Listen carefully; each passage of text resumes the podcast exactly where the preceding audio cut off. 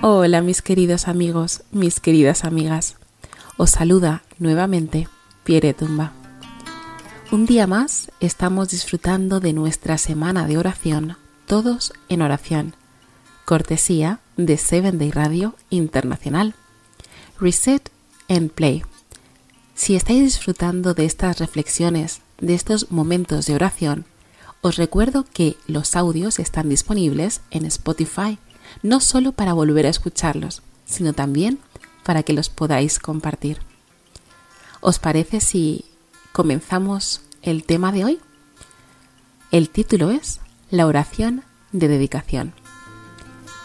Hoy nuestra lectura bíblica se encuentra en Primera de Samuel 1:11 y dice así: E hizo voto diciendo: Jehová de los ejércitos, si te dignares mirar a la aflicción de tu sierva y te acordares de mí y no te olvidares de tu sierva, sino que dieres a tu sierva un hijo varón, yo lo dedicaré a Jehová todos los días de su vida, y no pasará navaja sobre su cabeza.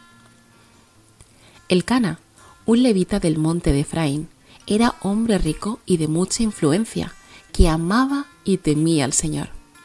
Su esposa Ana era una mujer de piedad fervorosa, de carácter amable y modesto, se distinguía por una seriedad profunda y una fe muy grande. A esta piadosa pareja le había sido negada la bendición tan vehemente deseada por todo hebreo.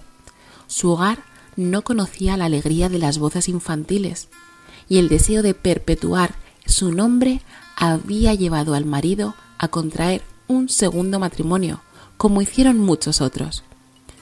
Pero este paso inspirado por la falta de fe en Dios, no significó la felicidad.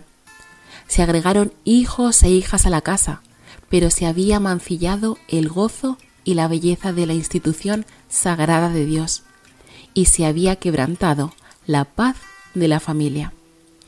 Penina, la nueva esposa, era celosa e intolerante. Se conducía con mucho orgullo e insolencia. Para Ana, toda esperanza parecía estar destruida y la vida le parecía una carga pesada. No obstante, soportaba la prueba con mansedumbre y sin queja alguna. El Cana observaba fielmente las ordenanzas de Dios y, en ocasión de las reuniones prescritas, subía al santuario con su familia a adorar y a presentar su sacrificio. Aún en medio de las sagradas festividades relacionadas con el servicio de Dios, se hacía sentir el espíritu maligno que afligía su hogar. Después de presentar las ofrendas, participaba toda la familia en un festín solemne, aunque placentero. En esas ocasiones, el Cana daba a la madre de sus hijos una porción para ella y otra para cada uno de sus hijos. Y en señal de consideración especial para Ana, le daba a ella una porción doble, con lo cual daba a entender que su afecto por ella era el mismo que si le hubiera dado un hijo. Entonces la segunda esposa, encendida de celos, reclamaba para sí la preferencia como persona altamente favorecida por Dios y echaba en cara a Ana su condición de esterilidad como evidencia de que desagradaba al Señor. Esto se repitió año tras año hasta que Ana ya no lo pudo soportar más siéndole imposible ocultar su dolor, rompió a llorar desenfrenadamente y se retiró de la fiesta. En vano trató su marido de consolarla diciéndole Ana, ¿por qué lloras? ¿Y por qué no comes? ¿Y por qué está afligido tu corazón? ¿No te soy yo mejor que diez hijos? como leemos en Primera de Samuel 1 y también en el capítulo 2, versículos del 1 al 11. Ana no emitió reproche alguno. Confió a Dios la carga que ella no podía compartir con ningún amigo terrenal. Fervorosamente pidió que Él le quitase su oprobio y que le otorgase el precioso regalo de un hijo para criarlo, educarlo para Él. Hizo entonces un solemne voto, como nos dice Primera de Samuel 1.11, e hizo voto diciendo, Jehová de los ejércitos, si te dignares mirar a la aflicción de tu sierva, y te acordares de mí, y no te olvidares de tu sierva, sino que dieres a tu sierva un hijo varón. Yo lo dedicaré a Jehová todos los días de su vida, y no pasará navaja sobre su cabeza. Ana no pedía un hijo para poder desquitarse de su adversaria, no pedía un hijo con motivos egoístas. Se acercó a Dios sintiéndose desamparada y necesitada, como realmente era. Con fe, humilde y confiada, presentó sus necesidades a aquel cuyo conocimiento es infinito y que ve toda la creación y todo lo gobierna por su voluntad y palabra. Él escuchará nuestro clamor como hizo con Ana y hará resplandecer la luz en nuestro corazón. Por la oración sincera nos ponemos en comunicación con la mente del infinito. Quizá no tengamos al instante alguna prueba notable de que el rostro de nuestro Redentor se inclina hacia nosotros con compasión y amor. Y sin embargo, es así. Tal vez no sintamos su toque manifiesto, mas su mano se extiende sobre nosotros con amor y piadosa ternura. Mi amigo, mi amiga, te animo a que presentes a Dios tus necesidades, tristezas, gozos, cuidados y temores. No puedes agobiarle ni cansarle. Él que tiene contados los cabellos de nuestra cabeza no es indiferente a las necesidades de sus hijos, porque el Señor es muy misericordioso y compasivo, como nos dice Santiago 5:11. Su amoroso corazón se conmueve por nuestras tristezas y aún por nuestra presentación de ellas. Te animo a que le lleves todo lo que contiene tu mente. Ninguna cosa es demasiado grande para que Él no la pueda soportar, pues sostiene los mundos y rige todos los asuntos del universo. Ninguna cosa que de alguna manera afecte nuestra paz es tan pequeña que Él no la note. No hay en nuestra experiencia ningún pasaje tan oscuro que Él no pueda leer, ni perplejidad tan grande que no la pueda desenredar.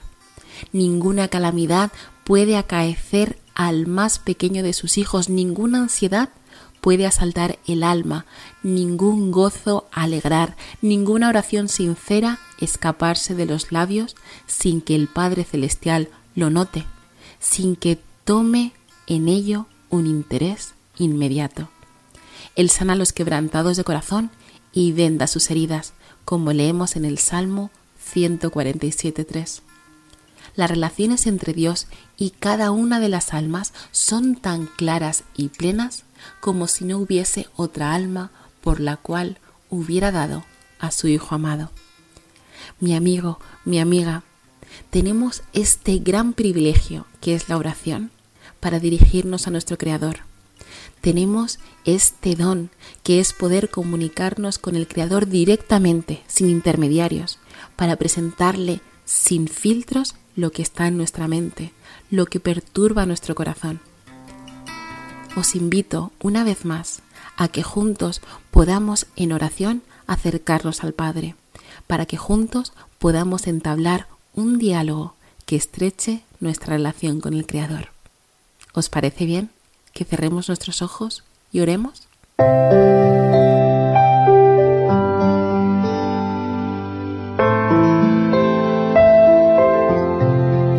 Padre Señor, que moras en las alturas de los cielos, en primer lugar queremos darte gracias una vez más por la oración.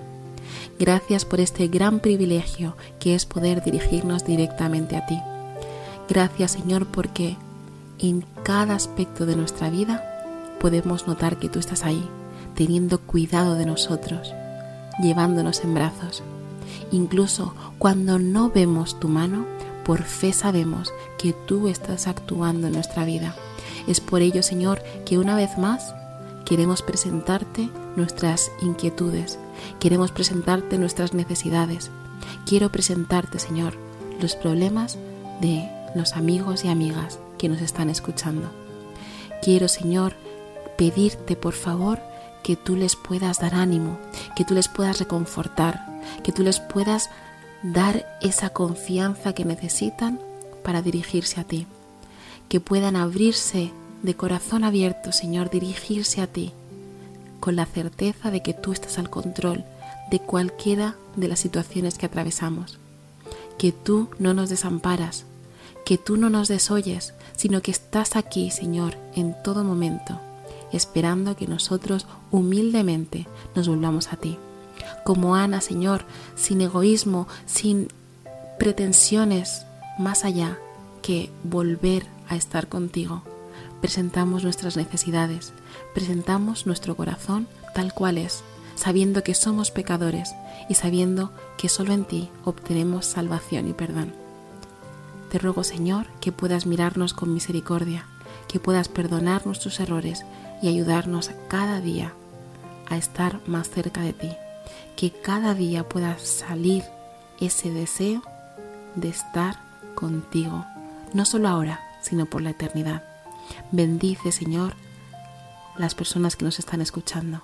Bendice a sus familias. Ayúdales a recordar que tú estás con ellos, lo estuviste y lo estarás siempre. Gracias, Señor, una vez más por este gran privilegio que es poder entablar una conversación contigo. Todos estos pedidos, Señor, los entrego a tus pies en el nombre de Jesús. Amén. Mi amigo, mi amiga, una vez más llega el momento de despedirnos, pero con la alegría de saber que nos queda un día más de esta semana de oración en la que juntos, todos en oración, podremos seguir reflexionando de este maravilloso Dios, de este Padre amante, Dios creador. Hasta pronto.